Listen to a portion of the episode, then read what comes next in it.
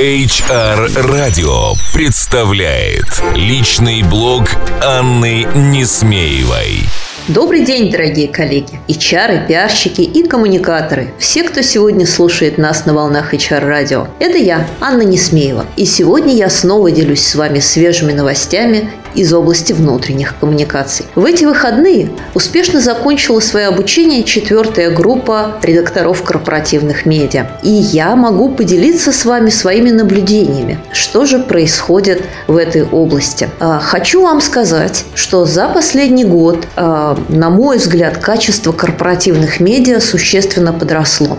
И здесь речь идет не только о полиграфическом решении или о содержании этих медиа, но в первую очередь и, скорее всего, мы должны говорить об изменении подходов к корпоративным изданиям. И надо заметить, что эту разницу отмечаю не только я, но и коллеги, которые профессионально занимаются изданием корпоративной прессы из крупных э, профессиональных издательств. А если вы читаете их блоги э, на сайтах Medialine или э, других изданий, вы можете отметить, э, что все мы отмечаем, что сегодня качество корпоративной прессы действительно стало достаточно высоко. А, из-за чего это произошло? А, мне кажется, в первую очередь а, причина этого роста заключается в том, что наши корпоративные издатели, наши специалисты по внутренним коммуникациям, HR, действительно стали подходить к изданию как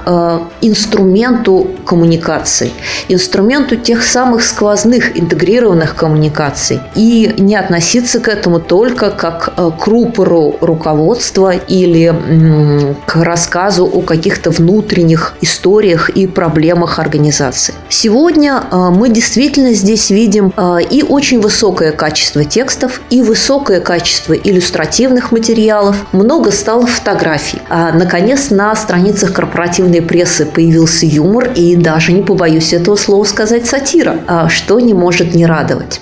То есть общий тон корпоративных изданий уходит от такого сурового, зажатого, формализованного стиля. Это первое наблюдение. И второе наблюдение – это то, что все-таки мы теперь а, стараемся не просто транслировать позицию руководства или HR-директора, а, но и освещать интересы бизнеса и воздействовать на поведение наших читателей, то есть работников компании, потенциальных работников компании, партнеров, в зависимости от того, кому именно адресовано издание мы пытаемся а, вежливо, незаметно направлять их реакции, направлять их а, поведение в нужную нам сторону, создавая благоприятное мнение о нашей компании. А, при этом многие компании перестали бояться острых тем, перестали бояться поднимать на страницах изданий какие-то проблемные истории, и это тоже работает на благо их имиджа. Потому что если ты не боишься говорить о своих проблемах и о том, как они решаются в компании, о том, как сотрудники принимают участие в этом процессе. Это тоже показатель твоей силы,